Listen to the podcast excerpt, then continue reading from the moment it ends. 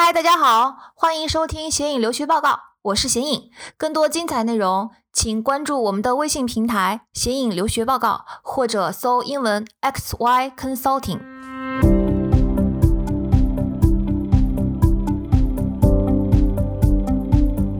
Hello，大家好，欢迎来到显影的直播小教室。今天就给大家讲一讲，呃，我们比较独特的这一所学校 CBS 的 essay 应该是怎么去解读，以及怎么准备。CBS 已经很多年都是维持现在这种三篇 essay 的形式，而且很多年基本上都是第一篇 essay 是五百字，第二篇和第三篇是两百五十字。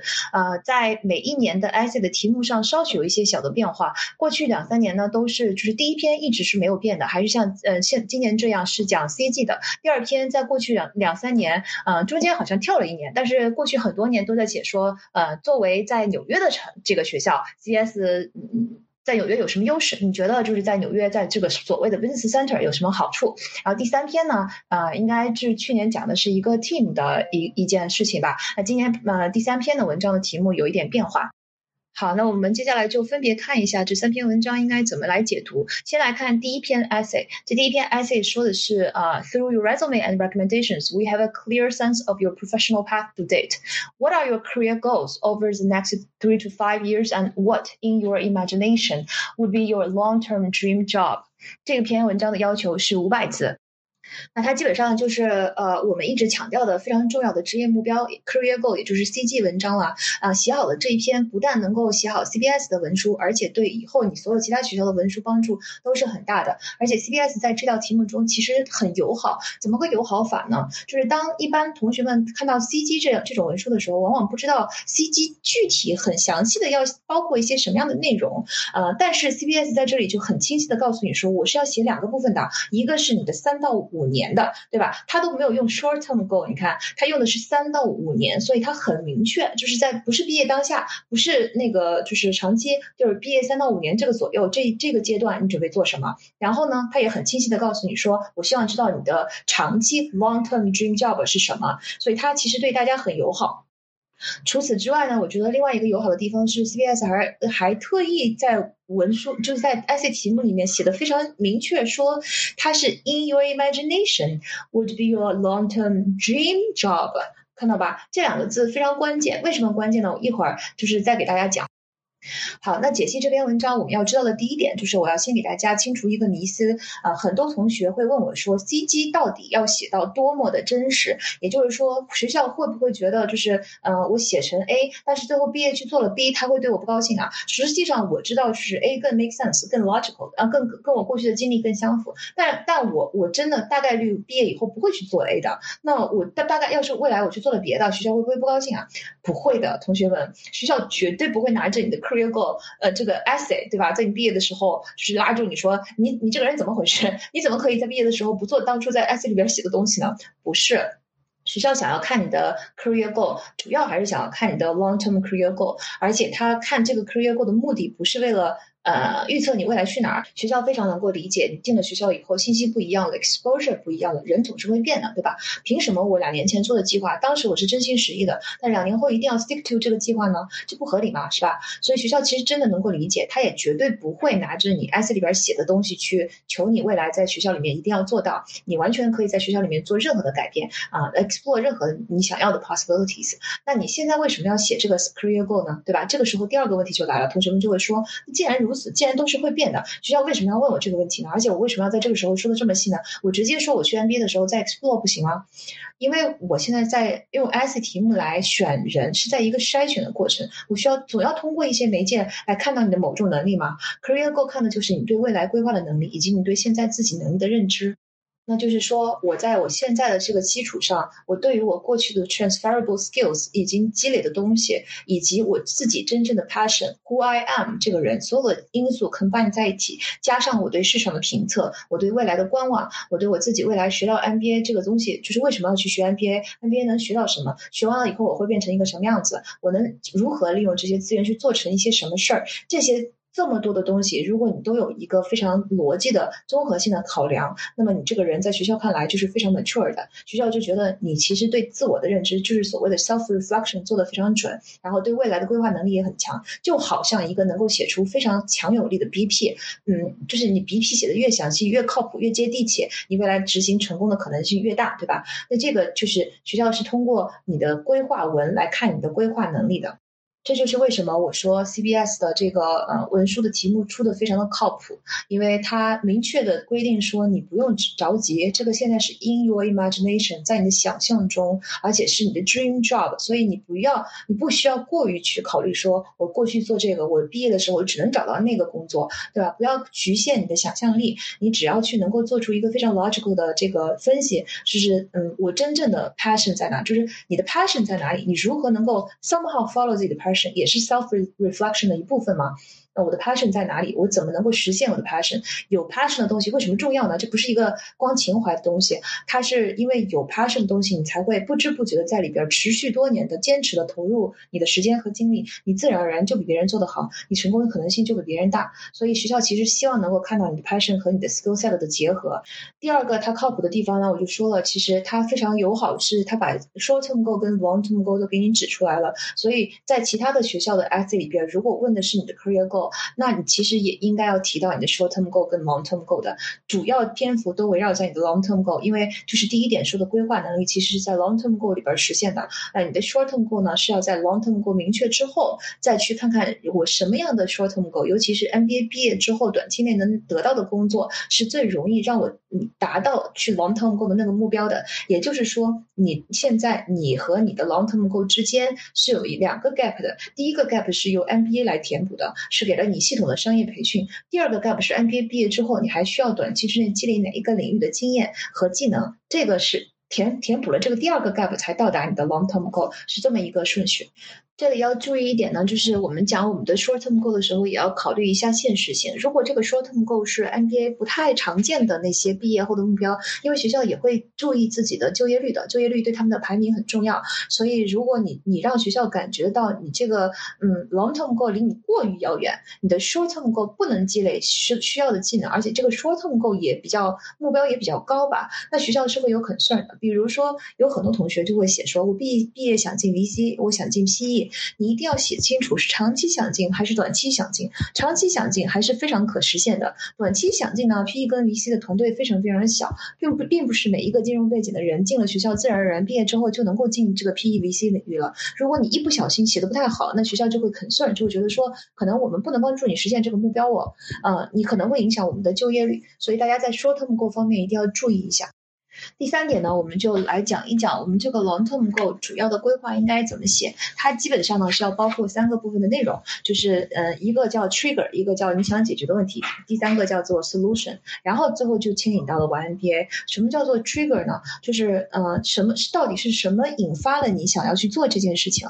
呃那个你你到底想要解决社会上的一个什么问题，或者市场上，或者是你行业里，或者是你公司里的一个什么样的问题？为什么这个问题对你来说这么重要？对吧？那这个 trigger 就包括，比如说为什么重要呢？因为我从小对这个领域特别感兴趣呀，或者是我过去的工作都是在这个领域，我接触我亲身接触感感触良多呀。这些其实都是你的 personal touch，都是你的 personal experience，都是 logical 的原因，是促迫使你去关心了这个领域。有了 trigger 之后呢，我们就要开始讲说，那好，那我知道了为什么你对这个领域感兴趣，对吧？因为什么？就你的注意力、你的眼光会放到这个领域。那下一步，那你到底是要想要解决什么问题呢？我们不能只说这个领域一切都差，对吧？我未来出去做一个工作，我突然之间就能够给它改好，我还是要展现我对问题清晰的分析能力和这个 critical thinking 的能力。我必须要告诉你说，我你看吧，我对这个问题是这样看的。这现在这个市场上存在一二三四五的这些问题，所以我未来要。怎么去解决呢？我未来要去做这样一件事情来解决，不一定要彻底解决啊。如果这个问题很大的话，你也可以就是 contribute to solving this problem，对吧？那我要嗯贡献推动这个问题的解决。那现在我要解决的这个问题就是你的分析，未来我要怎么解决这个问题就是你的 career goal。所以我们整条线是 trigger，什么促使你对这个领域感兴趣？这个领域里边你想解决的是什么问题？未来你应该如何解决？以上三个部分就是我们的 career goal 已经完整了。最后一个部分就是，当我们已经有了这条线之后，我就要说服学校。那为什么我现在不能去呢？因为我现在还缺啥啥啥，对吧？这些东西是我希望能够从 MBA 得到的。就算我不是一定缺，但是去了以后会更好。我未来能够把这件事情做得更大、更更顺畅、更舒服，对吧？嗯，更愉快，这些都是你可以可以是你去读 MBA 的理由。那在 MBA 中，根据我之前所说的这个 career goal，我 specifically 想。要去得到一些什么样的培训和技能和经验，这个就是你在 Y School 的部分可以重点强调的了。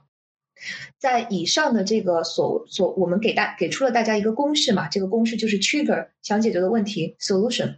那在这个嗯，一个公式里边要注意的点是，你一定要跟你自己过去的 transferable skills somehow 一定要有有所连接，不是一定一定一定要在你的专业领域，但是你过去应该要有 significant amount of time 或者是 energy 是投入在这个领域上的。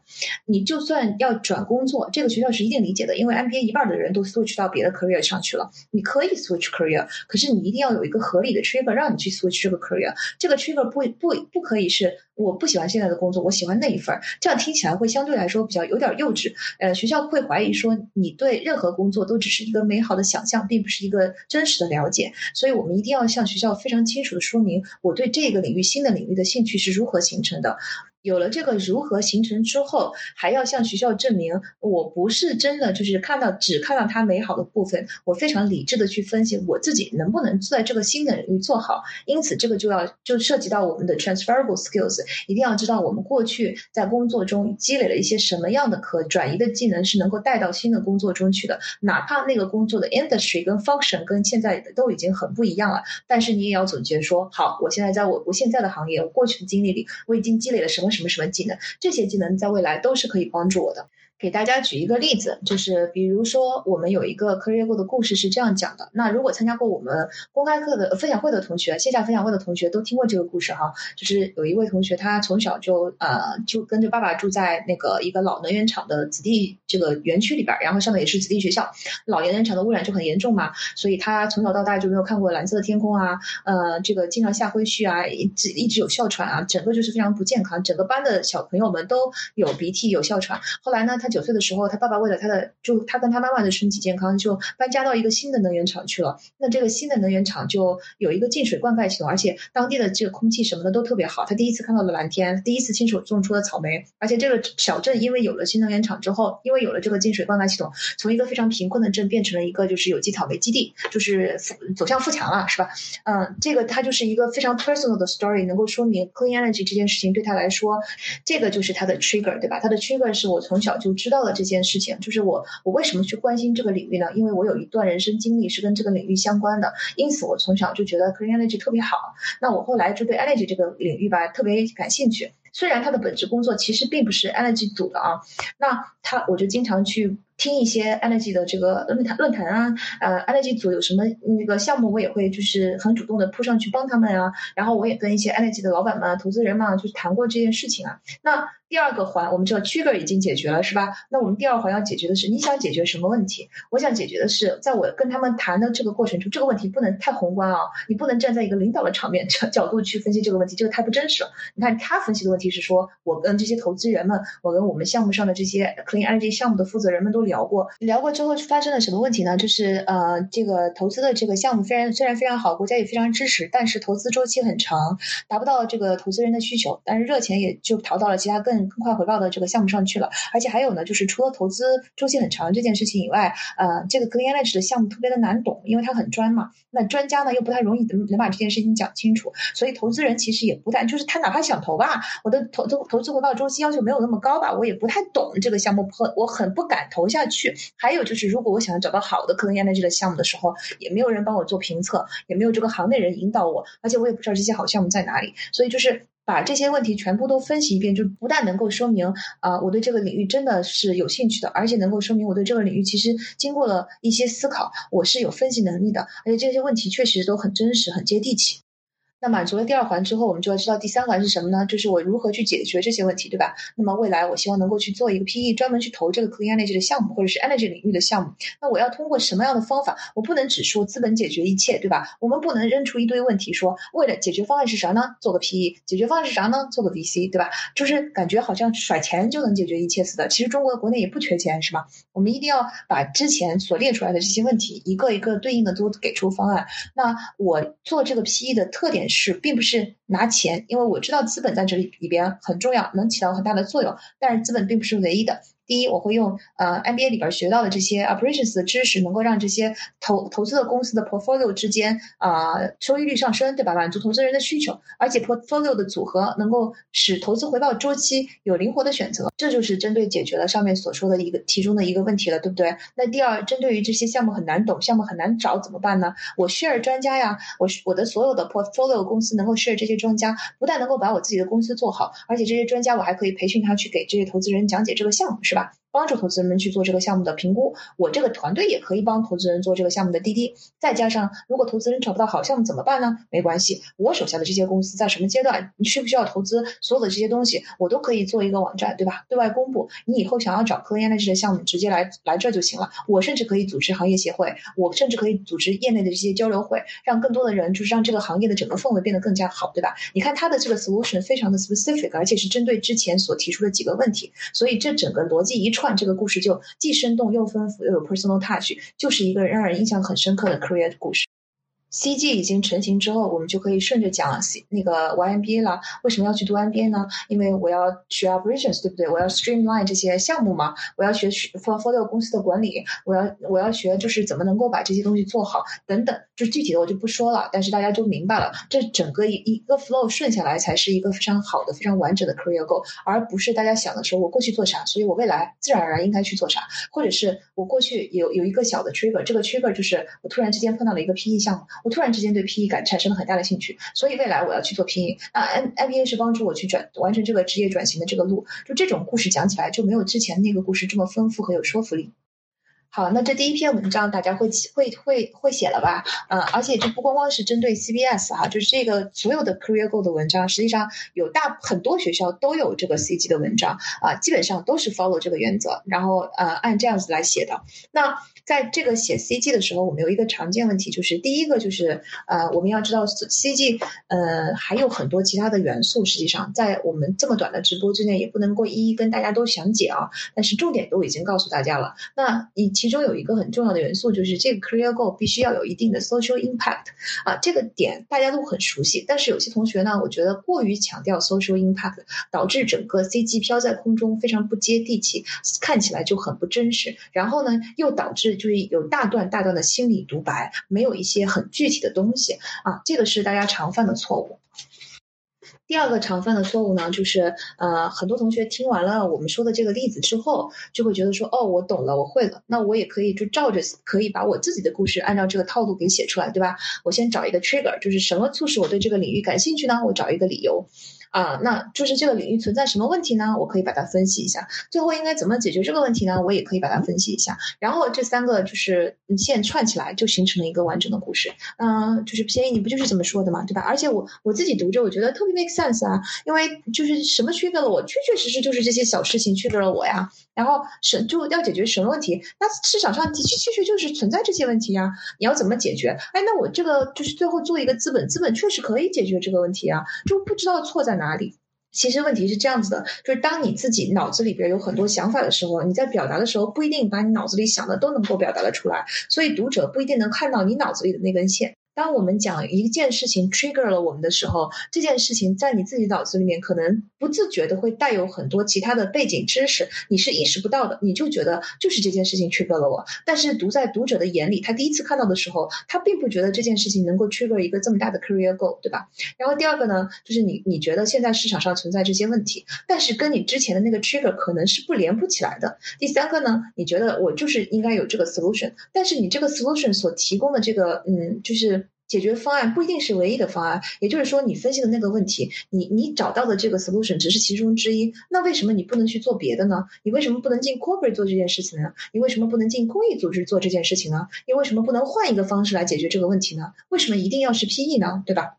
嗯，这样这样就会使得你的故事很牵强。解决这第二个常见问题的方法是我们觉得，我其实你可以试一下倒推，就是你先根据自己过去的 passion，以及你的行业知识，以及你的 transferable skills，以及你就是对 NBA 未来的比较现实的一个预测，你认为你的长 long term goal 最 make sense 的是哪一个？这个 long term goal 你觉得这个这个路是说的很通的。好，那我们先确定最后一步，也就是你的 career goal 是啥？你的 solution 是啥？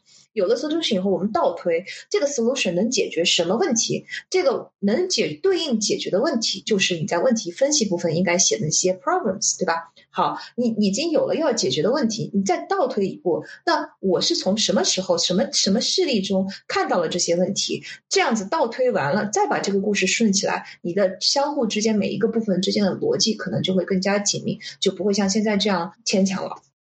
那以上就是我们对于第一篇 CBS 的文章的解析啊，希望大家听了以后都知道这篇文章应该怎样写。那 CBS 的第二篇文章问的是 Why do you feel Columbia Business School is a good fit for you？对吧？两百五十个字的要求，它这篇就是一个非常经典的 Why School 了。一般就是 CBS 的文，S 为什么这么友好呢？就是因为你要是把它当成第一个第一所学校来提交，因为它比较早嘛，它是一个 rolling basis，所以大家都提交的比较早，而且它还有一个 early admission。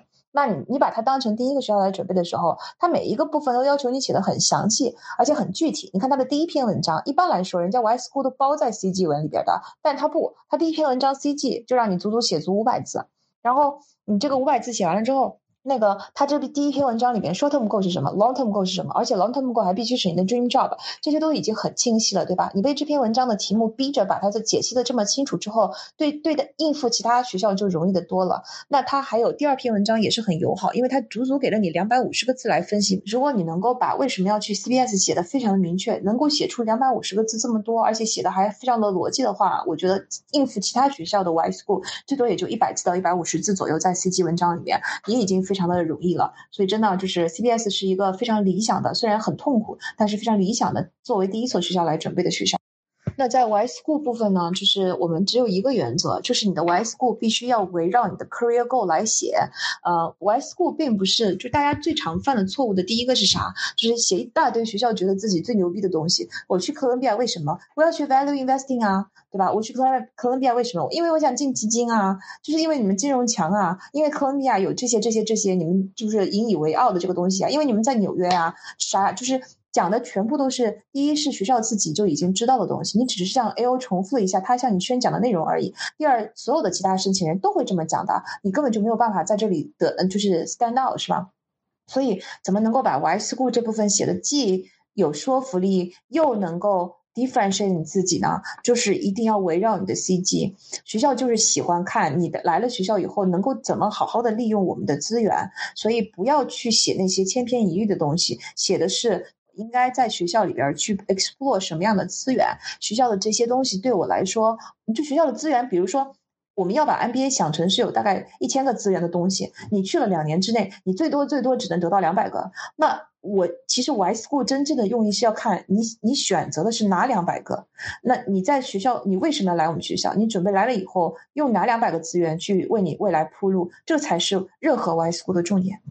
那么在写 Why School 这个部分的时候，有几点要注意，还是先给大家解释一个迷思吧。也有很多同学问我，他说到底这个学校说的这个 fit 是啥意思啊？有我发现有太多的同学就以为 fit 就是说啊，如果这个是个金融学校，我就不想去金融学校，未来的职业目标不是金融，我是不是就不适合申请它？学校会不会嫌弃我呀？或者说我是想做金融的，那我能不能申请 Kellogg？Kellogg 会不会就是觉得你你你找错学校了吧？你既然想去做金融，你干嘛来我们这儿啊？嗯，有一定的道理，但是大体上其实学校真的不会像你们这样反应的。你们看 Kellogg，它是对吧？很著名的，在在 consulting 方面肯定是很强的了。但是学校其实每年都在拼命的嚷嚷说，我不是一个 consulting 学校，我也不是一个 marketing 学校，就请大家认识我，我是一个多元化的学校。我们也有别的这个出路的，因为 MBA 这个项目本身就是各种行业都有。你看，我们在自己的公众号上，我们能收集到已经有抛出来的各个不同学校的这些中国学生的就业数据嘛？大家可以从就业数据上看到，其实真的就是就业的方向还是蛮多元化的。虽然 consulting 跟 banking 也是就或者金融肯定是很大的出路，但是确实蛮多元化。而且所谓的金融学校一样有人去 technology 公司，一样有人去创业，一样有人去 consulting。所谓的 consulting 公司也一样有很多人去金融。所以这个这一点，请大家要清楚，就是。无论你申请什么学校都没关系，重点是你怎么能够在 Y School 的部分找到说，比如说 Kellogg，对吧？虽然你是要去做金融，但是你可以讲说，我喜欢 Kellogg 的什么东西？我除了金融方面以外，我还有 personal skills 想要培养啊，我想要自己的综合能力得到提高啊，我想要一个更好的这个校友团队啊，对吧？我我不是只揪着毕业的那一份工作呀，MBA 是一个对我就是一生都很重要的培训啊，就从这些角度，学校就觉得很 make sense 啊，所以就是呃在。这个第一个迷思是 fit 不一定是这个学校的强势是什么，你就一定要去。当然，如果你做金融，你去申请金融学校是很 make sense 的。但是你想做金融，你想你喜欢别的学校，也没有人可以质疑你，这些都是 make sense 的。所以你就选自己喜欢的学校去申就可以了。然后第二个呢，就是所谓的这个 cultural fit 到底是什么意思？其实这个就跟相亲一样，就是我给你介绍两个人，我总做做媒的人总得觉得你们两个人能对得上眼吧？我感觉你们俩人挺合适的，对吧？就是性格啊，就是背景啊，就是家家庭门当户对啊，然后我觉得你们俩应该能聊得来啊，这种就是所谓的 fit。这种就是学校所谓的 cultural fit，这个 fit 不是光看一看学校的介绍网站就能看感觉出来的，主要是靠你对学校的这个校友的接触、学生的接触，你对学校做的这些 research，学校有一些什么样的新闻，学校 focus 在什么领域，学校对 social impact 有什么考量，对吧？学校是什么样的 style，这时候就像谈恋爱的时候，互相之间要有接触以后才能够对对方更了解，是一个道理。但是这个 cultural fit 呢，并不一定能够体现在你的 essay 中，嗯，因为比如说学校都说自己有很有 teamwork，你要是拼命的强调说我就是跟学校的这个氛围非常的能够共鸣，也能这么写，写一句没有什么坏处，可是真的也很难给学校留下深刻的印象，因为人人都会这样写。你跟学校之间的 fit 其实更多的体现在你最后择校的时候，手上有 offer 了以后有择校的时候，那个时候 fit 才重要。呃，在你写 Y school 的部分的时候，你能真正体现 fit 的只有一点，就是他如何能够为你的 CG 提供合适的资源。你去了学校以后，要如何利用他的资源来实现你的目标。在写 Y School 这一篇的时候呢，就是还有一点要注意的是，呃，CBS 虽然今年的题目变了，就是一个 Y School 了，但是他往年其实经常就是想讲说，请你讲一讲在纽约这件事情对你的 NBA 有什么巨大的影响，对吧？所以我们在 Y School 的部分，在 CBS 的这篇里面多多少少还是要提到纽约的，这是一个去年的一个 hint。嗯，你想想看，我在纽约有什么资源？啊，最后一点要注意的就是写 Y school 的时候最好是要分段，大家不要把一大堆的东西放在一段里边。这个在给我们自己学员的培训里边，我们都有一个课程专门讲，就是你必须要有一个一段一主题的这个意识啊。但是大家也要学会分段，嗯，大家可以去搜一下，就是英文写作其实每一段都是要有一个清晰的主题的。你写校友资源就校友资源，你写实践项目就实践项目，你写你想要的课程就你想要的课程，把它稍微分开来，一二三四，整篇文章写的清楚一点。这篇文。文章最常见的错误之一，也就是我看到一大堆的东西，但实际上 A O 读起来会觉得非常混乱，就觉得你的思路也很混乱，你也没有想清楚你来了以后一二三四应该做什么，好吧？所以一定要避免这个错误在这一篇。以上就是我们对于 C B S 第二篇文章，也就是一个经典的 Y S 库的分析。我们的第三篇文章呢，CBS 叫做 Who is a leader you admire and why？这个也是两百五十个字。先要提醒大家的是，两百五十个字真的很少。我建议大家就是先用英文，再呃随便写什么英文，反正你从网上 copy 一段文字也行。你 copy 下来以后，然后可以就是在嗯 Word 里面感受一下两百五十个字到底是多少。那你要先知道它有多少，就是它很短，真的，你才能够去构建你的故事的时候，你才有一个比较。清晰的架构。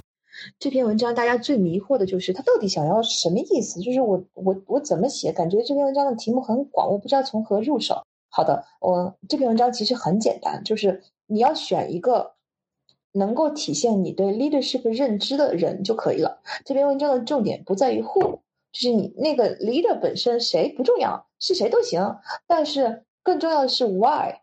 你为什么 admire 他？你 admire 他，显然是觉得他 leader 做得好嘛，对不对？那你为什么觉得他好呢？这就是你对 leadership 的理解，这就是你的 leadership style。所以这个，而且它可能影响了你 leadership style 的形成，这才是学校真正想要知道的东西。所以呢，我们这篇文章的大概两百五十个字，就是很简单的讲一讲，就是我 admire 的是谁，对不对？那我为什么 admire 他？他有做过什么事情？我觉得这些事情体现了他的什么特质？在我眼里看来，这对领导力非常的重要，对不对？然后，如果真的有还有空间的话，我们可以想一想，在他的影响下，我我是就是怎如何形成了我的 leadership style？这个故事就结束了。这篇文章就很短，就是这样写。要这篇文章要注意的点是这样子的：第一呢，就是建议大家千万不要写那些耳熟能详的 leader。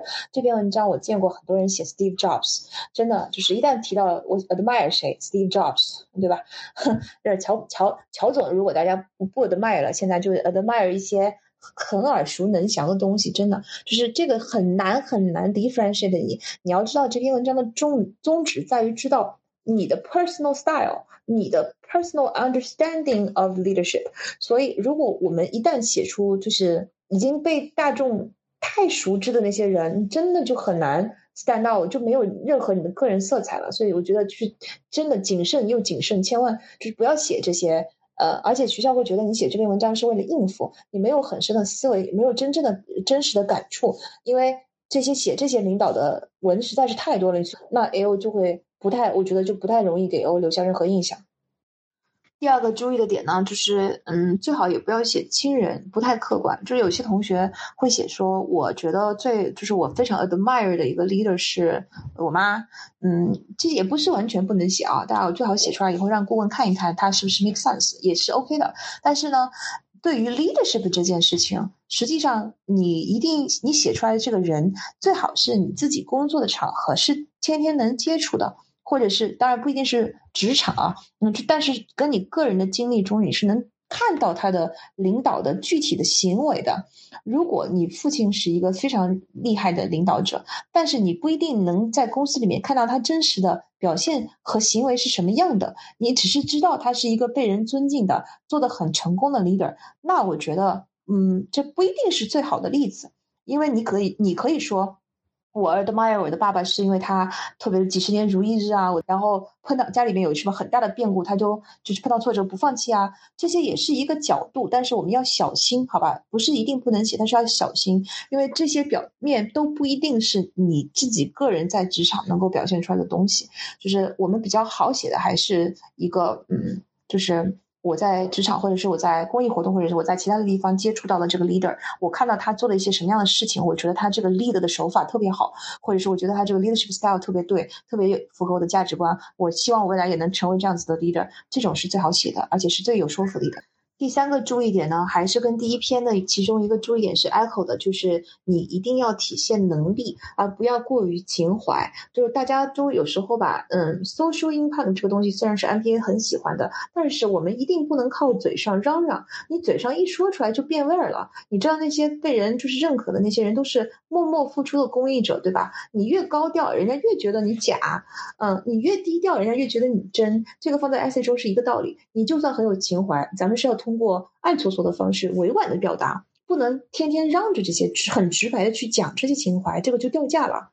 比如说，有同学会讲说，嗯，我我觉得我特别 admire 一个 leader，就是一个公益组织的 leader，因为他放弃了自己非常高薪的工作来做这件事情，然后这件事情给就是给了我很大的震撼，在这个公益组织非常艰难的时候，他也一直坚持下去了，然后我就觉得就是哎呀，就是。他特别建议，就最后就是排除万难把这件事情做成了。我真的特别 admire 他，嗯，这个感情一定是真的，而且确实这个人可能在生你的生活中也给了你很大的这个影响。但是我们要想一想，你讲的这一段话，admire 的是啥？admire 的是他 leader 的方式吗？是他 leader 的行为吗？其实并不是。认真的说，更更严谨的说，我们 admire 的并不是这个 leader。而是 admire 他这个人，admire 他本人能够为了他的这个 cause，他的宗旨付出这么多牺牲。我们 admire 这个人本人能够为了一件艰难的事情排除万难，坚持这么久，对吧？我们 admire 他本人在攻破了这么多挑战，把这件事情做成。那所以其实你 admire 一个人的指标达成了，可是我 admire 一个 leader 和 why 的。指标其实有一点空虚，所以我们在这一点上一定要注意，就是我们要体现他的 lead 的方式和能力，不能过于去强调我的 my 他个人做出的选择和举动和情怀。以上就是我们第三篇 essay 的解析。那到此呢，就是我们 CBS 的三篇文章怎么写就已经给大家讲得非常清晰了。希望今天的讲解对大家有帮助。我们这个系列呢，会给大家就是陆续把呃大部分学校的 essay 题目都一一解析。如果大家希望能够听到这个听到这个系列所有的其他的直播呃的录播呢，呃最方便的方式还是加那个我们 Romeo 的微信，他的微信 ID 是 xy Romeo xyr。O M E O，那就祝大家今年的申请一切顺利，尤其是今天讲的这个 CBS，呃，提交在即，希望大家都能够赶紧把 essay 写得非常好，赶上 CBS 的 Early Admission，呃，把它赶紧提交掉，加油！